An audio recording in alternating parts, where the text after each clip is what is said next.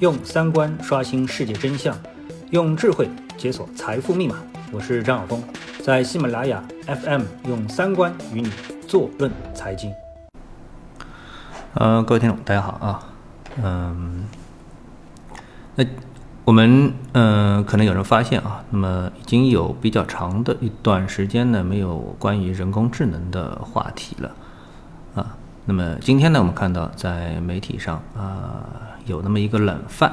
为什么说是个冷饭呢？那么其实它起码是一个多月之前发生的事情。现在呢，大家又重新回顾了一下，但回顾啊，也是让这个新闻的阅读者啊，觉得有一些啊小小的这个兴奋啊。嗯，我们都知道啊，这个谷歌啊，它里面有一个深度学习的呃这么一个呃分公司吧。啊，它的拳头产品就叫 DeepMind，呃，那么这个公司呢，它在呃之前最精彩的一个画面呢，就是在围棋呃上面呢是战胜了一个人类，然后呢，他就给自己提出了一个更高的要求，就是在呃电子游戏竞技领域啊要战胜人类，那么他定的一个目标呢，在当时来看也是非常高的，啊。嗯，他的一个战场呢，就叫《星际争霸二》啊，那叫 StarCraft。那么，呃，在喜欢玩电脑游戏的呃朋友呢，可能对这个游戏就会比较熟悉了。那么，在当时呢，应该说，呃，也不叫当时，一直到现在都是经典啊，是一种殿堂级的呃这样的一个比较呃这个游戏啊，经典的这么一个游戏。那么，很多的这个朋友呢，都在这当中是倾尽了非常多的一个时间。那么这样一个游戏呢，它主要呢是有三个啊，这个嗯势力啊，三个势力，一个呢是虫族，一个是人族，还有一个呢是神族啊。那么山泽呢，呃，在进行这样一个战争啊。嗯，但它并不是《三国演义》啊，这就是三个国家同时在打，它不是的。它每次上场的时候还是一对一的啊。那么为什么要设置这么三个种族呢？啊，我理解啊，我虽然也玩过啊，但是玩的不深啊。那么我理解呢，呃，应该是呢这个三个呢，它各有特点。啊，就是虫虫族啊，它有它的这个特点，它的战斗的风格，它的思维模式啊等等。那么它的这个擅长，那么人族呢有它的这个擅长，就是我们人嘛啊人类。还有就是虫族，虫族呢就是呃典型的就是异形啊，以这个异形这个电影里面的这个异形呢是作为它这个呃蓝本啊来呃做出的这样的一个种族。那么他们在啊呃以一个星球的表面啊来进行一个战斗。那么里面的主要的游戏过程呢，主要一开始呢是挖掘能源啊，先是挖掘能源，挖掘能源之后呢，再开始呢造这个基地啊，各种的这个设施武器，然后呢就是攻击对方的基地，然后把对方消灭掉，那这就是赢了啊。那么这是一个典型的一个战争的一个场景啊，它并不是一个太空战争啊，它其实是在地面上打，但是呢，它是一个即时战略的一个高点啊。为什么叫即时战略呢？就是每一次打的时候啊，它的这个。样子肯定是，啊，不会重复的。只要你鼠标随便一点，那你肯定，呃，往左走，往右走，那么每一次啊，这是不可能重复的啊，不可能重复的。所以呢，有一个形容啊，就是说，如果你在围棋当中，你和对方进行一个对标的话呢，那么围棋呢是在三百六十一。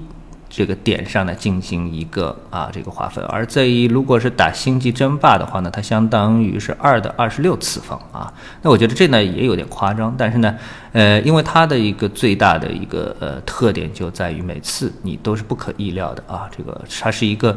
嗯信息完全不对称的这个情况下面再进行一个战斗啊，这个可以说是模拟了人类战争的这样的一个模式啊。那么在打仗的时候，大家都知道，就战争的这个模式啊，其实每每时每刻都在发生变化啊，这个所以呢，呃，它是模拟的这样一种场景。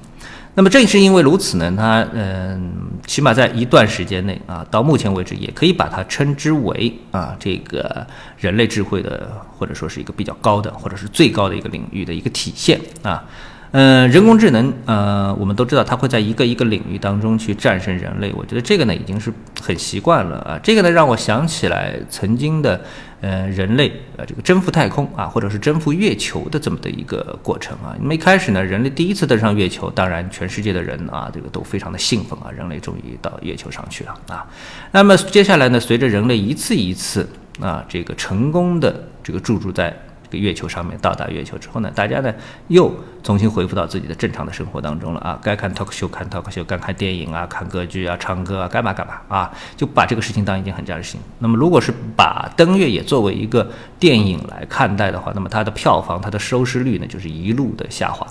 一直到啊，我记得好像是阿波罗十三号啊，这个嗯。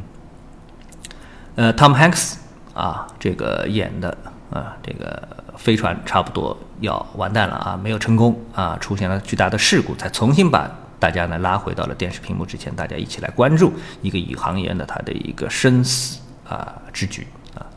那现在呢，这个人工智能，我觉得也有点这么样一个味道，就是大家已经习惯于人工智能不断的战胜人类啊，在各个领域，所以大家其实已经习惯了，大家也就不太紧张了。以前大家还纠结说，哎，人工智能，呃，这个多久就会消灭人类啊，等等啊，现在也就不纠结了。那么大家发现呢，与其杞人忧天啊，在你有限的生命当中去纠结这么一件事情，还不如享受你自己这个有限的一个生命。所以呢，呃，把这个事情就交给这个编程的啊，电脑学家，让他们让他们去研究这个问题。嘛，我们继续过我们的这个生活啊，呃，所以呢，呃，这次啊，尽管又是这个人工智能的一大进步啊，一大进展，但是呢，大家投注的关注力其实远远不及之前的呃，在围棋上面的一个呃对人类的这样的一个战胜啊，呃，那这个事情已经发生了啊，那么我觉得呢，这个事情确实还是持续性的，在一七年、一八年的这一九年以及未来相当长时间都会是。啊，左右人类这个前进的这么一个非常重要的一个因素啊。那么，不管是关系经济的啊，还是关心生活的，呃，我觉得投入一些关注度在人工智能上也是非常正常的。那今天在跟朋友聊起来的时候呢，也在谈到啊，就这个话题谈到的时候，他说，哎，呃，我们的自动驾驶到底到哪一步了？啊，我觉得我我想着自动驾驶也是人工智能当中啊非常重要一步。那这个肯定在前进啊，在我们的有生之年呢，肯定是能够啊这个完全的实现自动驾驶的。呃，这个一点都不用担心啊。那么，科学使人类进步，使人类的生活越来越方便。我觉得这个呢，呃，也是啊，我们在这个资本市场上投资的一个一大的方向。那么，大家为了获取超额的利润啊，一定是去投资科技股，投资类似于像人工智能那样一个领域，也是非常正常。但是人工智能对人类的负面的影响，我觉得也是啊非常正常的。其实包括人工智能，包括其他科学领域的这个呃进步，对人类的影响啊，应该说是非常之巨大啊。前两天跟一个朋友在聊天的时候，他就说起他的一个亲戚啊，他对他的亲戚的一个职业的选择啊，呃，非常的敬佩啊。那么他这个这个亲戚呢，原来呢是做嗯心血管方面的这样的一个专业的啊。那么后来呢，毅然而然的呢，去转到了呃另外一个方面啊，呃不是做心血管，一开始应该是做这个心脏，就类似于心脏搭桥啊，我也不是很专业啊，就是心脏手术，呃这种。那么然后呢，就转到了心血管领域啊，就血管这一方面。那他说为什么要转行呢？因为他自己分析了，就是随着现在的这个基因测序啊这样的一个呃科技的这么的一个进步，就医疗科技方面的这样的一个进步，那么。如果是你是从事这个心脏方面的一个医生的话呢，呃，他意识到就是心脏这个疾病啊，多数都是遗传的，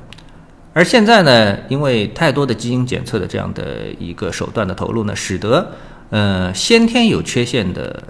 婴儿出生的概率越来越低，特别是在中国，我觉得中国在这一方面其实是实施的非常严格的啊，所以生出来的孩子就是越来越正常，越来越健康，